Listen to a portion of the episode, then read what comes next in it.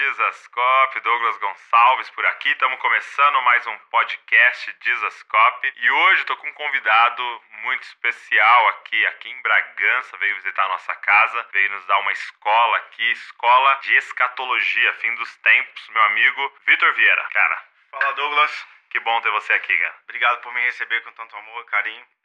que bom a gente tá tendo esse tempo de gravar, poder abençoar mais gente fora de Bragança, né? Sim, sim.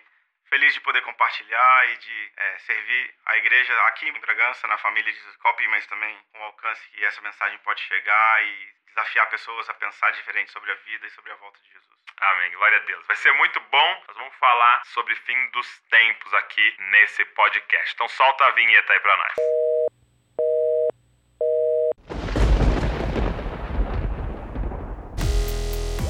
Está começando Podcast. Jesus Cop, a revolução das cópias de Jesus.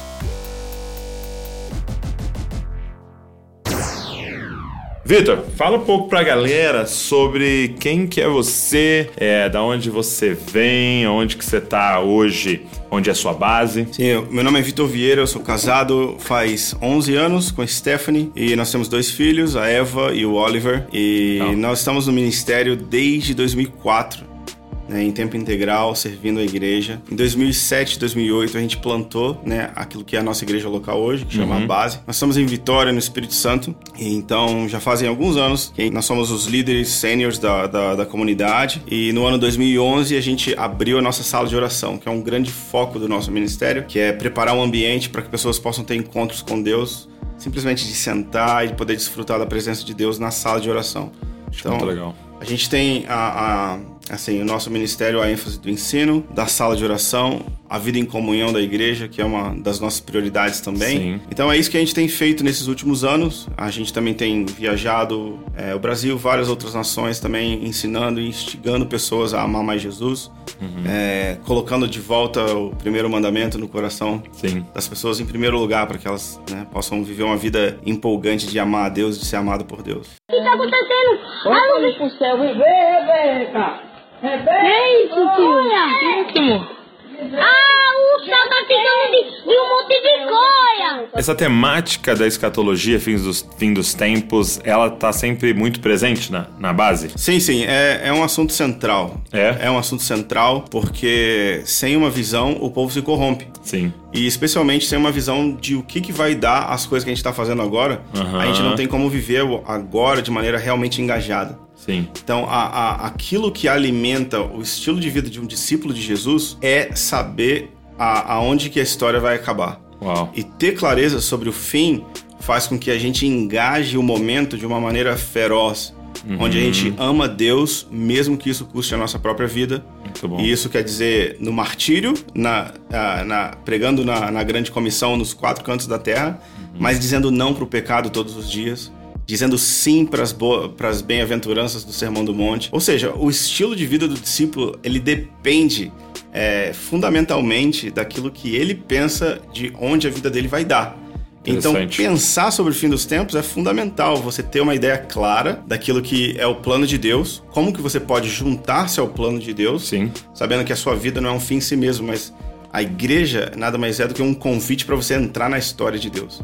Muito e para onde Deus está levando essa história e como que eu toco a minha nota. Como que eu Uhum. faço a minha parte nessa grande sinfonia que Deus está orquestrando ao longo da história. Lindo. Gostei muito desse exemplo da orquestra. É Jesus faltando, ué. Ai, meu Deus. Queria ele. Isso, hein? E eu queria saber, é, é, antes da gente entrar na escatologia, Sim. é, por que a base? Qual, qual, qual foi a ideia de vocês ao criar esse nome? Bom, a, a base, ela na verdade é o nome do ministério, mas o nome do local onde a gente reúne. Porque a gente tem uma visão clara de que quando Deus olha para a cidade, ele vê uma igreja só. Sim. Então a gente é parte da igreja em Vitória. Nós não somos uma igreja, mas nós somos parte da família de Deus naquela localidade. Então, quando a gente estava discutindo com o nosso grupo de liderança, a gente achou que não seria honesto denominar algo ou criar uma nova denominação. Sim. Mas a gente entender a nossa identidade enquanto igreja na cidade e é, dar um nome para aquilo que a gente faz na cidade. Então, a base é o nome do lugar e daquilo que a gente faz. É o ambiente onde a gente desenvolve discípulos, onde a gente treina, capacita Então, pessoas. base é no sentido de um QG. sim, sim. um- Aham, A ideia era ser um lugar onde nós possamos equipar pessoas. entendi. Onde pessoas podem São lançadas a partir dali. entrar, serem equipadas e serem arremessadas para o seu destino. Muito bom. A gente quer, a gente quer é, fazer isso honrando a forma como Deus vê a cidade, sem se intrometer no plano dele. um tempo atrás eu estava ouvindo o pastor Paulo Borges, de Goiânia, e eu fui muito provocado por uma colocação dele. Ele falou assim: o problema da igreja hoje é que a gente está tendo muito culto e pouca missa. Né? Aí eu fiz esse olhar que você fez exatamente. A pena que vocês não podem ver, mas eu fiquei espantado. É, arregalou o olho aqui. e aí ele explica na sequência assim: porque o que é a missa? Se não uma reunião preparando um povo para a missão. Entendeu? Então a gente fez um culto onde as pessoas vão, celebram, adoram e vão embora. E a gente precisava de um pouco mais de missa, né? Sim, a gente um pouco mais de essa visão de equipar os santos para o impacto. É, eu vi um cantor dizendo assim: o bom da reunião cristã é que ela acaba.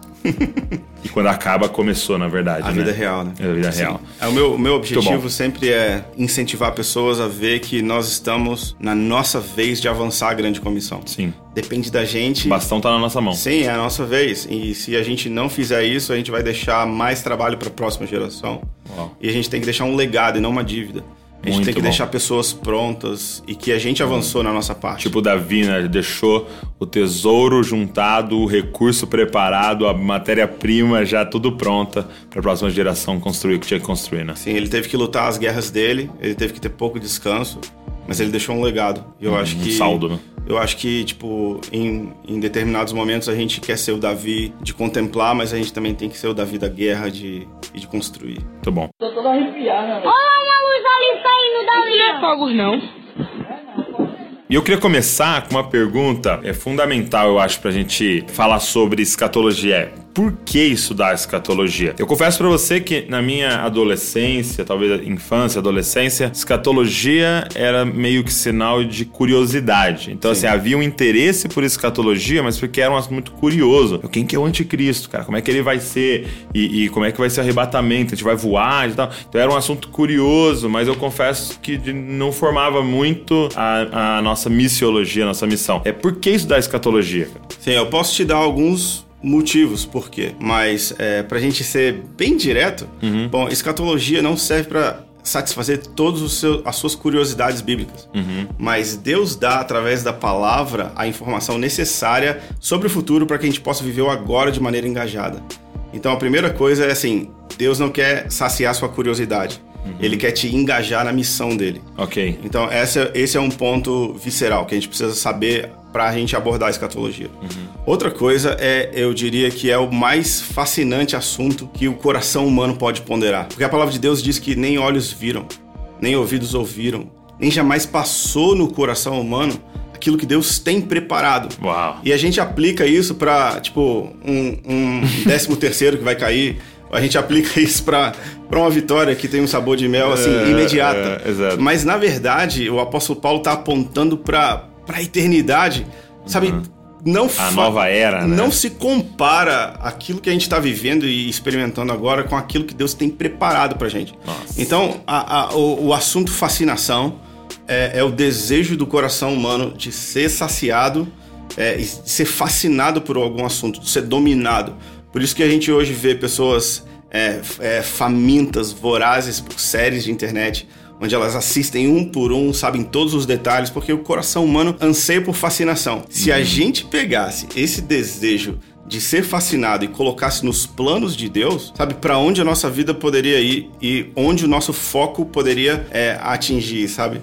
Então esse, esse é o meu segundo ponto mais importante de Então, primeiro, é Deus quer te envolver na missão dele. sim, Segundo, ele quer causar uma fascinação em nós. Sim, porque é óbvio, se você se você não se fascinar pela história de Deus, você vai se fascinar por qualquer outra coisa. Entendi. Porque a questão da fascinação é você vai ser fascinado por alguma coisa. Porque o nosso coração foi feito pra isso, né? Sim, nós ansiamos por admirar alguma coisa fora do, do, do- do normal, fora do limite.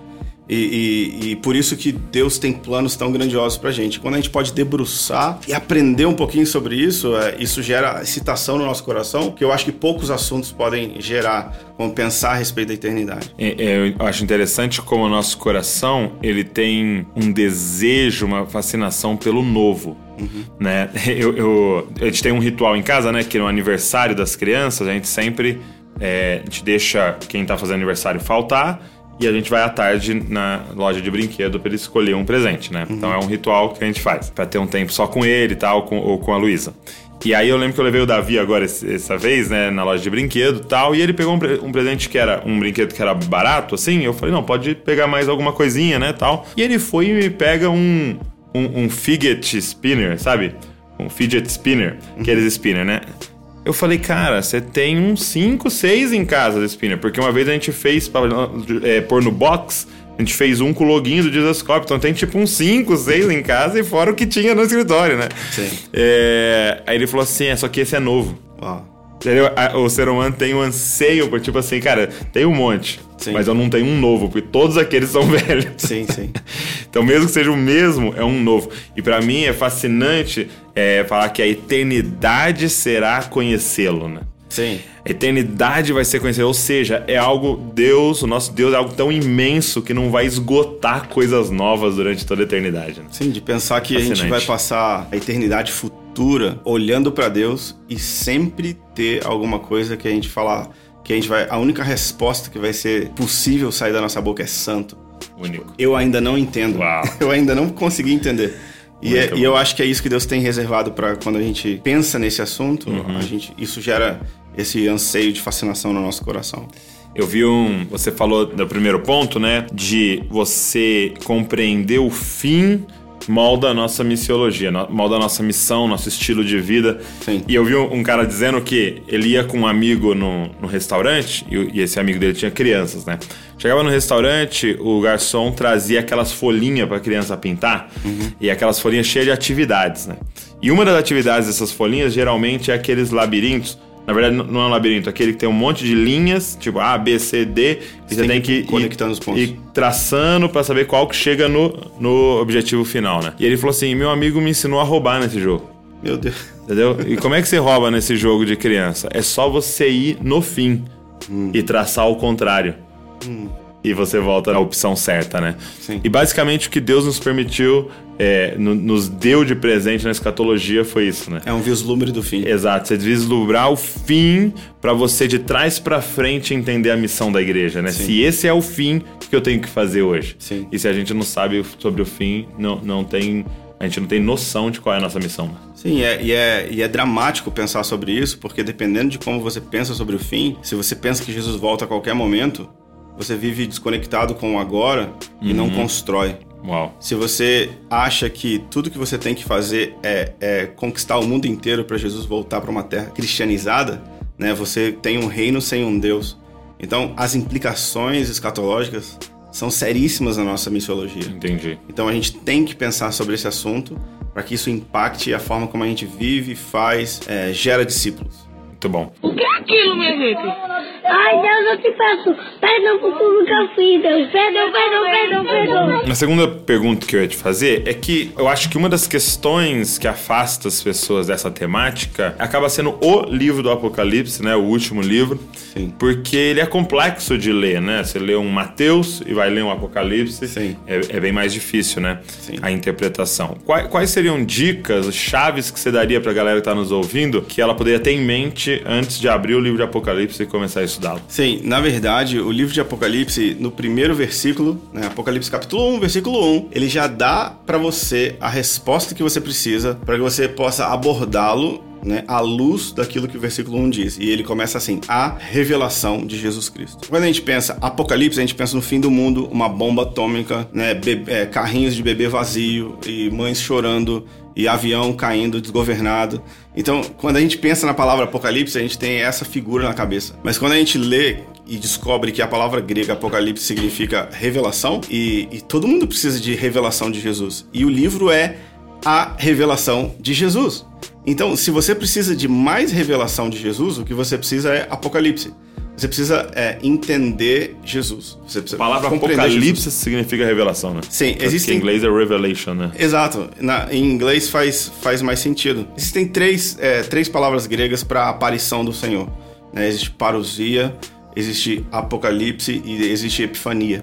né? São três formas diferentes de dizer aparição. A palavra re- é, apocalipse significa revelação, que é como se fosse o descortinar para que você possa ver com clareza.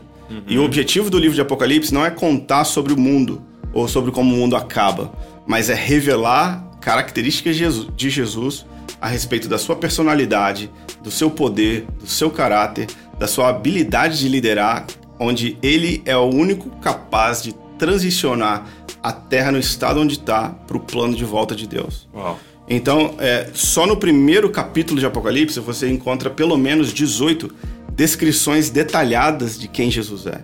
Então, você não lê Apocalipse para aprender sobre o fim do mundo, você lê Ok. pr- Apocalipse para conhecer mais Jesus, para obter revelação. E o, o- só o capítulo 1, se você somar o capítulo 2 e 3, você vai para 30 definições assim. 30? É, os seus olhos são assim, a sua face é assim, a sua voz é assim.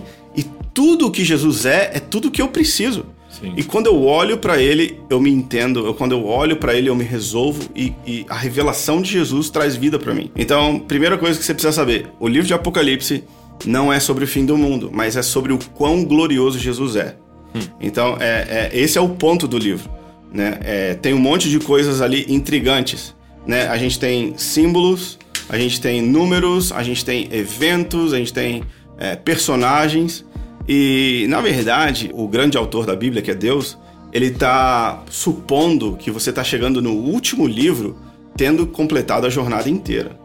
Então, é impossível você ser honesto lendo o livro de Apocalipse e querer entender a mensagem dele se você ainda não entendeu a mensagem do livro inteiro. Ok. Porque você nunca chega num livro e compra, né? Vai lá na, na livraria, compra um livro, abre no último e lê e quer entender. Entendi. Não é assim que funciona. Você Aham. precisa ter a história inteira. É como pegar o Lost, que nunca assistiu, e abrir na décima temporada Não tem como. e querer entender, né? Não tem como. Você precisa. Porque o livro de Apocalipse ele empresta simbologia dos outros livros. Ele empresta simbologia de Ezequiel, de Daniel, de Isaías, dos profetas, de Gênesis, né? Então, assim, o livro de Apocalipse ele está emprestando figura que o autor ele está supondo assim, bom, já que você já passou por Daniel, já que você já passou por Ezequiel, Entendi. já que você já passou por Gênesis, você agora tem uma coleção, um acervo de simbologia na sua cabeça. Claro que você não vai saber todos detalhadamente, Claro. mas você sabe onde pesquisar e você sabe onde ver. Né? Então é uma história sendo é, recontada com símbolos que já foram utilizados. Então, pelo que eu entendi, você liberou gente duas chaves aqui. Primeiro, é ler com essa mentalidade. É uma revelação de Jesus Cristo. Eu Sim. preciso conhecer este que vai transicionar o universo. Sim, é, esse é um ponto interessante porque as pessoas querem conhecer o plano. Aham. Elas, conhecer, elas querem saber quem, quando, onde. E Deus quer que a gente conheça o homem por trás do plano. que é o, o coração de Jesus sendo revelado através do livro de Apocalipse. Que é a sua severidade, mas o seu amor em chamas, o seu zelo. Ele não tá nervoso. Ok. Ele- os, seus ju- os seus juízos são fiéis e verdadeiros. A ira de Deus não é nervosismo. Não, não é contraditório. Então, quando você descobre o homem por trás do plano, o plano faz mais sentido. Então, esse é o, é o ponto do o X do, do Uhum. Muito primeiro bom. ponto. E aí, e, e a segunda questão é saber que é um desfecho de toda uma história. Então é necessário conhecer Sim. essa história. É o ápice da história. Você precisa chegar lá já batendo as outras metas, né? Os outros- as outras partes do curso. É curioso que Jesus também fala em, em Mateus 24. Ele fala assim: quando a, a desolação da, da abominação acontecer, quem lê Daniel entenda. Né? Que o profeta Daniel fala, e aí depois tem um parênteses: quem lê, entenda. Então Jesus está ensinando Mateus 24 para pessoas que já estudaram Aham, Daniel, aham. capítulo 7, capítulo 9, 11, 12.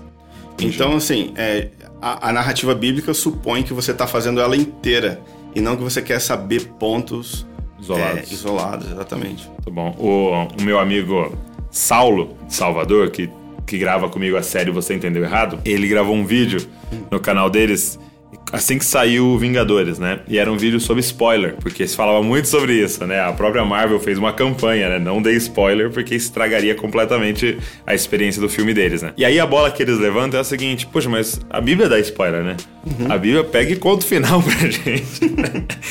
né? E aí ele, ele, ele levanta essa pergunta: por que a Bíblia dá spoiler? E ele teve uma sacada muito boa. Ele falou assim: porque é o seguinte, é, quando você pega a Bíblia, ela não é supostamente um livro de uma história para você ler como espectador, mas é o script para você ler como um ator. Uau.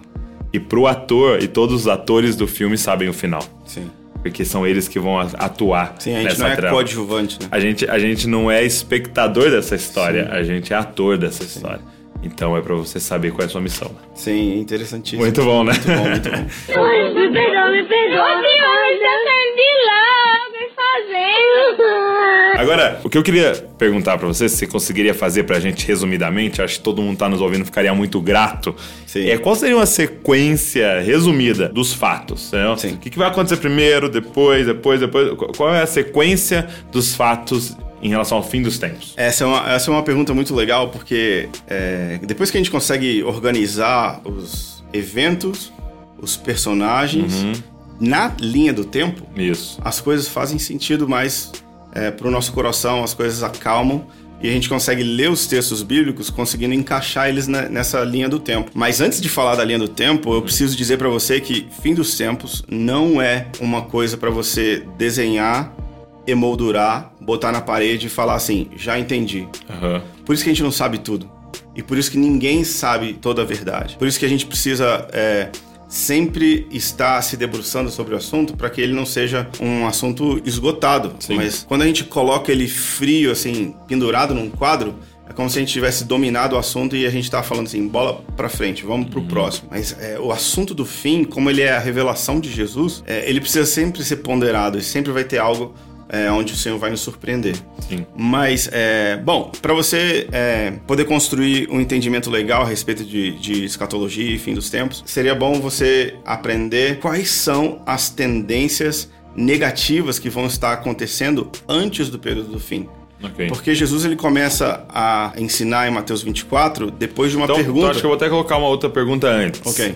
Pra gente poder fazer a sequência. Quais seriam sinais que, que- Quais são os sinais que vão ocorrer, ou que já ocorreram, é, que antecedem o fim dos tempos? Jesus ele só ensina a mensagem escatológica dele de Mateus 24 e 25 depois da pergunta dos discípulos. Ele fala: Jesus, quais vão ser os sinais do fim? Então, esse deve ser o interesse dos discípulos. Quais são os sinais do fim? E quando a gente pergunta para as pessoas, o crente médio ele vai falar que é guerra, rumores de guerra. Talvez alguém vai falar fome ou terremoto. Mas existem pelo menos 12 tendências que precisam estar acontecendo na mesma geração. E aí então a gente vai falar assim, é nessa geração. Na mesma geração. Sim, sim. É, é- esse é o sinal. É isso que Jesus diz em, em Mateus 24, que essas coisas vão estar acontecendo, né, juntas ali naquela geração. É, é quando ele diz, não vai passar Dessa essa geração. geração. Então, não no sentido. Ele não tá falando da geração dos discípulos. Não, mas obviamente. a geração que vai viver aquilo. Obviamente não, porque nem tudo que ele que o que ele falou aconteceu na geração dos discípulos.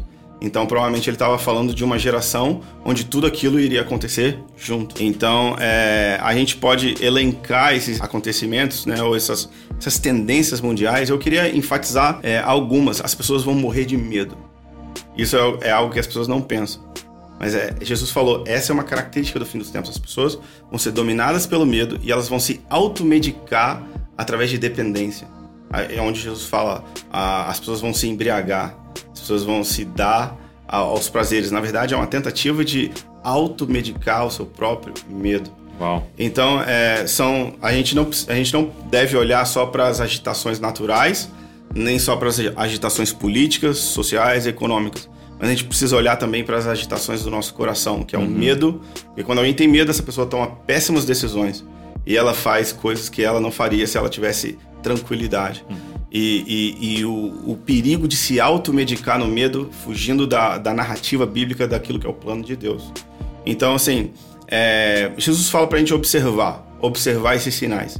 Né? Vão ter guerras, rumores de guerras, ah, os distúrbios cósmicos, sísmicos, né? São todas as coisas que vão estar acon- acontecendo. A, a- o nível de intolerância aos discípulos, né? A quem prega o evangelho também vai escalar num nível é, global A assustador. perseguição aumentará. Sim, né? Então, é, quando a gente vê todas essas coisas acontecendo, eu só falei meia dúzia delas, Uhum, mas depois você pode ler é, Mateus 24, Lucas 21, onde Jesus ele destrincha todas essas tendências.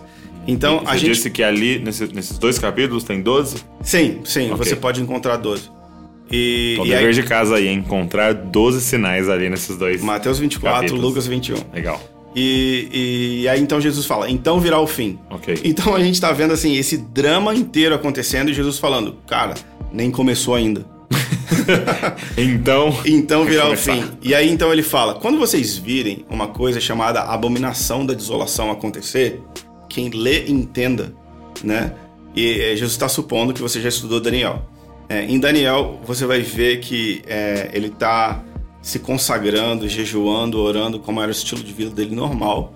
E aí, então o anjo Gabriel vem e começa a dar para ele sinais sobre o fim dos tempos. ok. E, e a, a abominação da desolação é um ato ou uma atitude que é uma abominação e a consequência dela é uma desolação como nunca houve antes. A gente consegue conciliar esse marco, né, que Jesus diz, agora o bicho vai pegar, ou agora, né, é o que popularmente nós conhecemos como grande tribulação, é essa abominação desoladora. E é um fato, é, um, evento, é um evento, acontecimento. É um evento que catalisa, que potencializa todos os outros eventos do, do fim dos tempos. Que é o quê? É, é, o apóstolo Paulo ensina isso pra gente em 1 Tessalonicenses. Daniel também dá de- detalhes pra gente a respeito da personalidade e das atitudes do anticristo, que o apóstolo Paulo chama do homem do pecado ou do homem da maldade, é o homem da iniquidade, que é ele é, exigir adoração no templo de Deus. Então é, é quando o anticristo ele, ele quebra o tratado de paz que ele tem com a nação de Israel. Isso marca os três anos e meio finais da história natural como nós conhecemos o mundo. Então é, esse é, é um ponto importante para você colocar na sua linha do tempo mental. Quando isso acontecer, a gente sabe que faltam três anos e meio. Isso é uma informação interessante. Por quê? Porque a gente sabe que Jesus não volta hoje.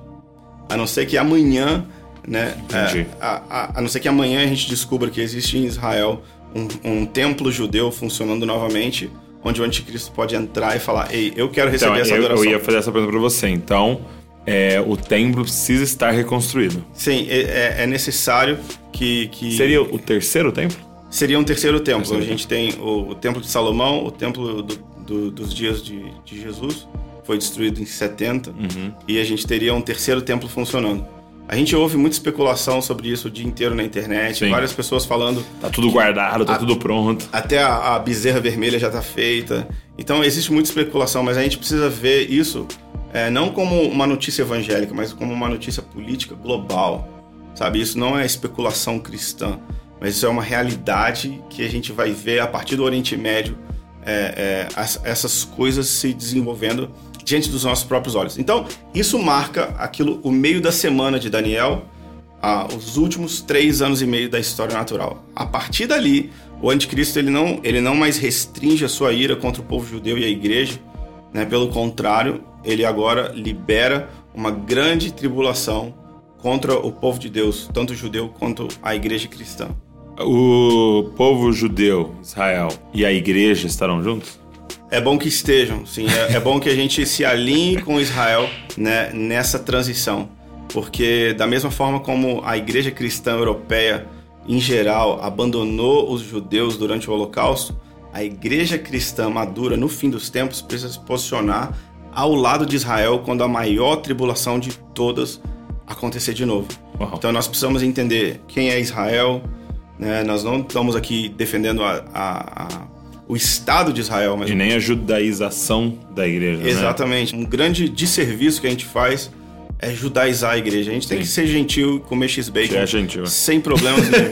Comer É, X-Bacon. é, mas a gente precisa, muito mais do que se fantasiar de judeu para celebrar uma festa na nossa casa, na nossa igreja, é se posicionar ao lado de Israel ou ao lado dos judeus quando Uhum. a maior crise humanitária da história da, da humanidade acontecer. Sim. Então, isso é um evento, ok? A gente tem três anos e meio, então, onde vai haver aquilo que Jesus chama de grande tribulação. Onde, se esses dias eles não fossem abreviados, não ia sobrar ninguém vivo na terra para ver ele voltar. Né? A gente vê que Jesus fala que então, no fim dessas coisas, a gente vai ver no céu o sinal do Filho do Homem. Então, é, Jesus nunca falou a respeito de uma vinda secreta, pelo contrário, ele falou de, Todo um- de que todo olho vai ver. É, Apocalipse 24 e, e Apocali- é, é, Mateus 24, Apocalipse 1, versículo 7, ele fala: todo olho vai ver, ninguém vai ser é, deixado para trás, ninguém vai ficar surpreso se perguntando assim: o que, que aconteceu? Foi um pássaro, um avião? Sabe? Por que, que essa calça tá dobradinha na, na, na cadeira e não tem ninguém dentro dela? Sabe? É, todo olho vai ver. Entendi. E aí então Jesus ele vai liderar uma profissão nos céus. Imagina quando você é um Deus que tem Gênesis 1 no seu currículo. o que, que você preparou para a entrada triunfal do seu filho na Terra? Então assim vai ser o evento mais espetacular. Então, é, mas aí a minha pergunta é: nesse, nessa vinda dele, há um arrebatamento Sim, e, e há um encontro nos ares? sim. O encontro nos ares, é, essa palavra encontro, ela tem a ver como quando alguém importante chegava na cidade, o representante daquela cidade ele precisava sair, receber aquela pessoa para então entrar No caminho Exato. Então, assim, Jesus é o Rei da Glória. Nós vamos encontrar com ele nos ares e nós vamos vir para onde ele estiver indo. Aham. né? Nós vamos recebê-lo. E a gente sabe que ele tem um plano a longo prazo na terra, de restaurar a terra assim como era no Éden. Então, nós vamos sim, ao fim da grande tribulação, encontrar com Jesus nos ares. É nesse momento que acontece, em um abrir e fechar de olhos, a glorificação do nosso corpo. Então não é a volta de Jesus que se dá em um abrir e fechar de olhos, mas é a nossa glorificação e recompensa, onde nós encontramos com Ele nos ares, os mortos ressuscitam primeiro, nós que estivermos vivos vamos encontrar com Ele quando? Ao som da última trombeta. Quantas trombetas tem? Se você ler o livro de Apocalipse, você vai ver que são sete. E a gente sabe que a sétima vem sempre depois da sexta, né? E elas são numeradas para que você não perca a conta e você não Uhum. se não se Seja, desespere. e não seja pego de surpresa. Exatamente. Tô Então seis você- vezes já. Não tem como você ficar surpreso. Você vai saber Então o que você tá acha que essa, essa aparição pode durar um período grande? Sim, sim. Eu acredito que Jesus ele vai vir baixo o bastante e devagar o bastante para que todo o olho possa ver e que dar uma entender volta o que no que globo, é. né? Exato. Para que, que todo mundo possa vê-lo e para que as pessoas possam é, ir ao seu encontro nos ares, né? E para que aqueles que, que não forem, a palavra de Deus diz que até mesmo aqueles que, os, que o que o traspassaram, eles vão lamentar. Então vai gerar uma comoção mundial. Então a gente não fica comovido por algo que a gente não entende. A gente vai ver e as pessoas vão entender o que está acontecendo. Então, no fim da grande tribulação, Jesus volta, ressuscita os mortos, glorifica os corpos e desce. Quando ele desce, a gente vê que é, os profetas eles contam detalhes sobre a jornada de Jesus em terra antes de entrar na cidade de Jerusalém. A gente, é, muitas pessoas na verdade imaginam que Jesus parte o monte quando ele pisa, né? Porque se ele fosse pesadão, né, ele ia quebrar o monte no meio. Mas a gente vê que na verdade existe uma, toda uma trajetória por terra onde ele passa por Egito, Arábia Saudita, Jordânia e países reais do Oriente Médio, onde o povo judeu vai estar preso em campos de concentração, Uau. mais ou menos aquilo que a gente viu, Holocausto. viu no Holocausto. Jesus vai libertando essas pessoas, sabe? Porque o Espírito do Senhor está sobre mim para quê? Para libertar os cativos.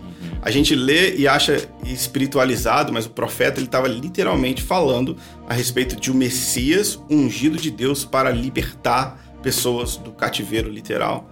Então assim a gente vê Jesus marchando e a gente vê que nessa jornada ele tem as suas roupas manchadas de sangue e, e ele pisa as nações, ele destrói o império do anticristo e, e a, a própria besta, né, o anticristo, só com o esplendor da sua vinda.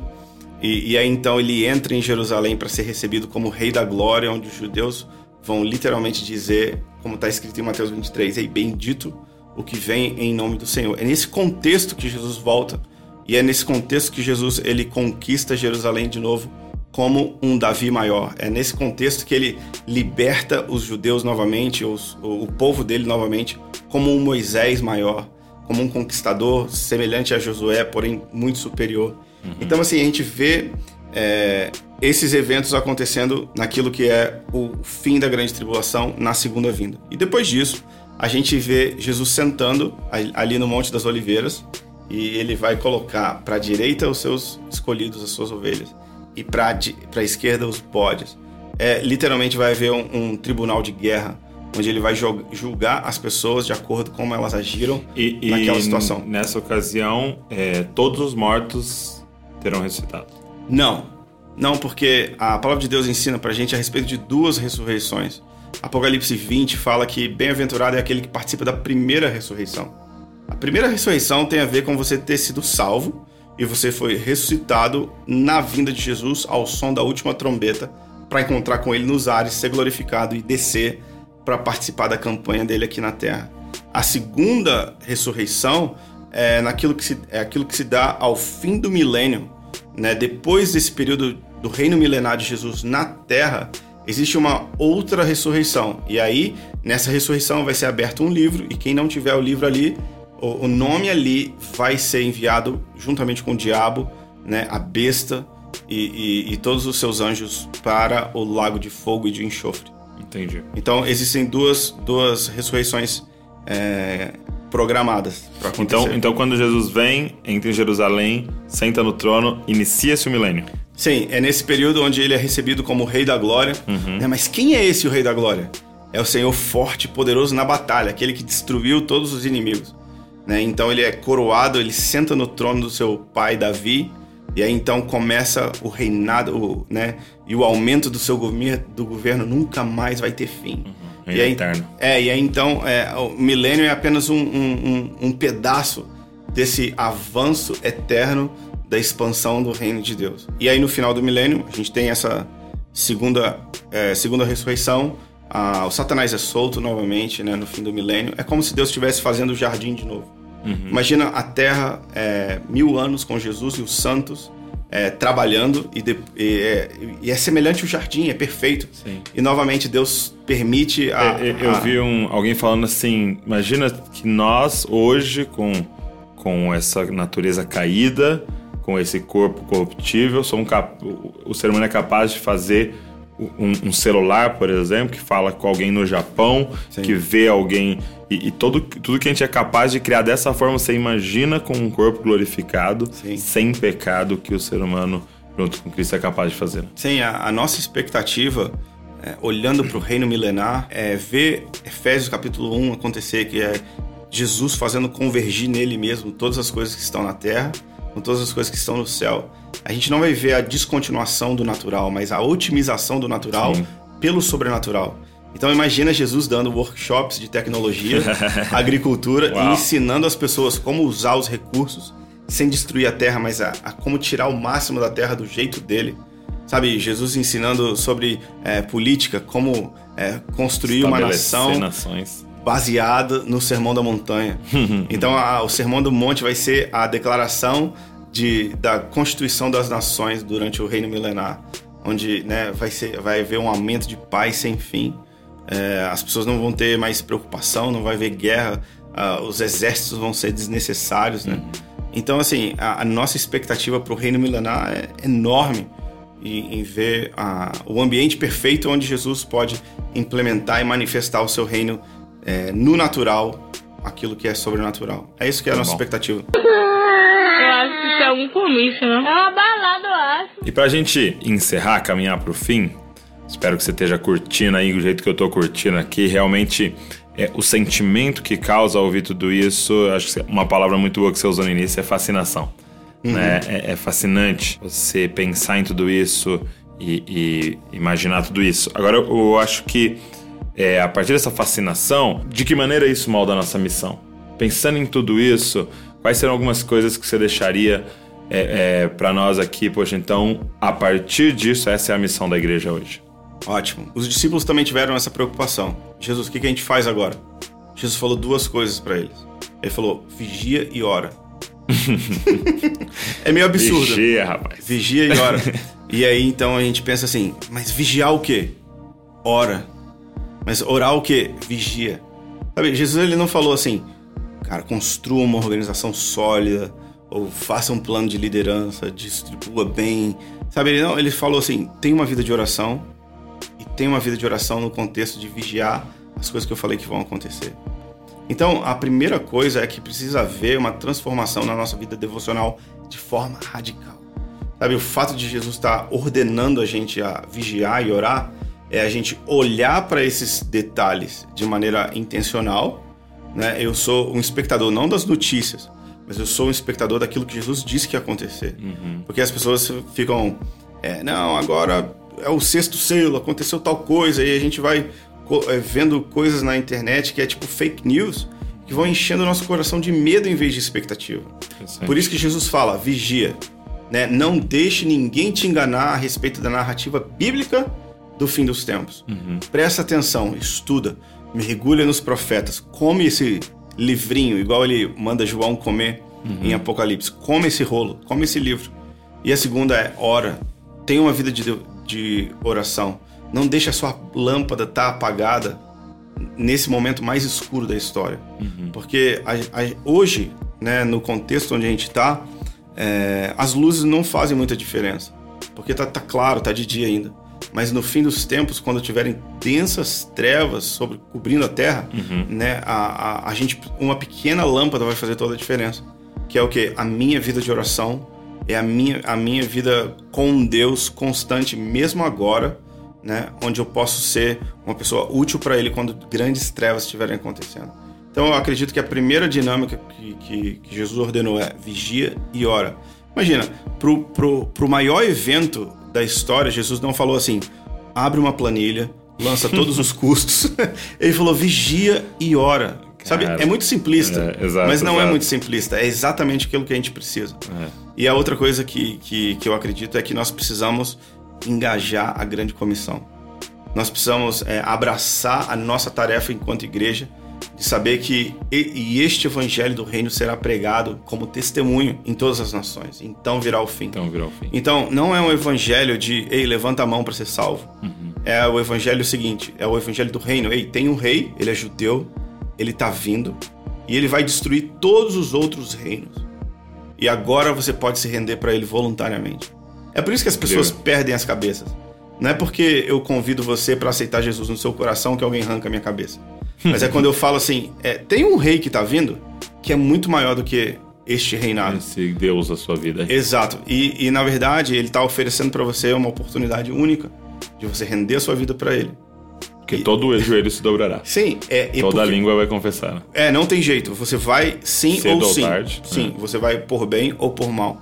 O fato é que todas as nações precisam ser avisadas de que esse reino está chegando. Sim. Então a nossa mensagem de evangelho do reino precisa ser transformada, mas o nosso, a nossa, nosso apetite, a nossa fome de ver a grande comissão sendo cumprida, sabe, na- nos lugares não alcançados, sabe, nas nações fechadas, nos países muçulmanos, onde, onde risco é incluso no pacote da pregação do evangelho, sabe, quando a gente fica ofendido quando alguém critica uma mensagem nossa no Facebook, a gente é Sim. infantil ainda. Nós precisamos é, abraçar a grande comissão é, ao preço da nossa própria vida. E, na verdade, Uau. só pode entregar a vida alguém que viu um prêmio eterno infinitamente superior. Que é maior que a vida dele. Exatamente, por isso que é o milênio, é o reino de Deus. São as recompensas que ele aquilo traz na sua aquilo mão. que Paulo diz, né? Eu, eu- eu já não sei o que querer, né? Eu já não sei o que desejar. É. Partir, estar com ele ou ficar e continuar essa missão, porque já não sei mais o que eu quero mais, né? Porque é mais precioso que a vida dele, né? Na verdade, o fato de ficar seria somente continuar pregando ele, né? É, é, Paulo botou na balança, ele falou: é, para mim era muito melhor ir embora, É, mas por causa de vocês eu vou continuar aqui. muito bom. Então, assim, eu, eu acredito que esse tipo de igreja nasce num ambiente de oração. Sim, sabe? Onde jejum, oração, palavra e no, no contexto da compreensão do plano escatológico de Deus gera esse tipo de crente que é capaz de vender tudo aqui para ir para um lugar e entregar a sua vida mesmo ao preço da morte, sabe? A gente não vê é, quando as pessoas perguntam assim, ei Douglas, eu preciso de um discipulado. Você já entende? Ah, eu, é, essa pessoa precisa desabafar alguma coisa Sim, e ela precisa de um lugar. conselho. Mas co- o, o discipulado de Jesus inclui pessoas falarem assim: Ei, eu quero vender tudo. Como que eu faço para alcançar o inalcançado ainda? Sabe? Então, esse tipo de discípulo nasce a partir dessa perspectiva. Muito bom. E a minha, a minha ideia é, é, é instigar pessoas para que elas queiram ser essa resposta para a grande comissão e com essa vida devocional. Incrível, muito bom. Cara, muito bom, obrigado, viu? Tenho certeza que a galera foi muito abençoada como eu fui abençoado aqui nesses minutos. Deixa eu te perguntar uma coisa: se a galera quiser ouvir mais sobre isso e sobre tudo que vocês têm liberado a partir de Vitória, é, quais são é, canais é, para encontrarem vocês? Bom, a gente está basicamente em todas as redes sociais. Okay. E o nosso nome é abase.org. O-R-G. Okay. É tipo organização da base. Uhum. É abase.org. E tem um site? Tem um site, abase.org. Okay. E a gente tem um aplicativo agora, tanto na Apple Store, na Google Play. Você pode bater aí abase.org e você vai encontrar é, centenas de mensagens sobre diversos temas. É, muita coisa sobre escatologia, muita, muita coisa sobre fascinação e, e, a beleza de Jesus, que enche o nosso coração de, de paixão. Então, todos os nossos recursos, músicas, é, tudo isso está disponível no nosso aplicativo e na, na, internet, em qualquer rede social. Você pode botar a base.org e encontrar a gente. Lá você vai ter cursos, treinamentos, livros no assunto, várias coisas que a gente tem fomentado a respeito dessa nossa missão de preparar pessoas. Muito legal. Eu acessei o aplicativo aqui antes da gente gravar o podcast, fiquei fascinado. Fiquei Uau. fascinado. tá maravilhoso, tá lindo, prega com a estética. E, e, o que é muito legal do aplicativo é que dá para você baixar né, as pregações, para você assistir offline. Então você tá lá no Wi-Fi do, do, da sua empresa, tá lá no Wi-Fi da sua casa, quer ver no ônibus, dá para você baixar. Dá para você ouvir com o celular desligado né, com a tela é, fechada, dá para você ouvir vendo o outro aplicativo, Sim. dá para você fazer anotações, tem a Bíblia, tem plano de leitura, gente, ficou fenomenal, então eu quero que você procure aí a base org depois nos aplicativos. Cara, estamos ficando por aqui, foi muito bom esse tempo aqui pensando sobre fim dos tempos, escatologia. Se você tem alguma dúvida, se você quer mandar uma, um testemunho sobre o podcast pra gente, de que forma essa mídia tem chegado até você, você pode mandar um direct pra gente no Jesus Underline Copy lá no Instagram, ou você pode mandar um e-mail para podcast.jesuscop.com. Também segue a gente em todas as redes sociais, no YouTube, de todas as formas que a gente puder. A gente quer formar Cristo na nossa geração. Vitor, obrigado. Obrigado Uma honra, mano. Prazerzão estar tá aqui. Deus abençoe demais. Amém. Obrigado. Glória a Deus. E Deus abençoe você e não se esqueça que você é uma cópia de Jesus. Valeu. O que está acontecendo? Vamos pro céu viver, Rebeca. Rebeca. É isso, tio. Ah, tá ficando de, de um monte de coia. Tá vendo? É Jesus voltando, ué. Ai, meu Deus. Queria ele. Que é isso, hein? Tô toda arrepiada. Olha uma luz ali saindo dali. Não é fogos, não. O que é aquilo, minha gente? Ai, Deus, eu te peço perdão por tudo que eu fiz, Deus. Perdão, perdão, perdão, perdão. Me perdoa, me perdoa. Ô, Deus, está saindo de lá. O que fazendo? Eu acho isso é um comício, não? É uma balada, eu acho. The number you have dialed has been changed.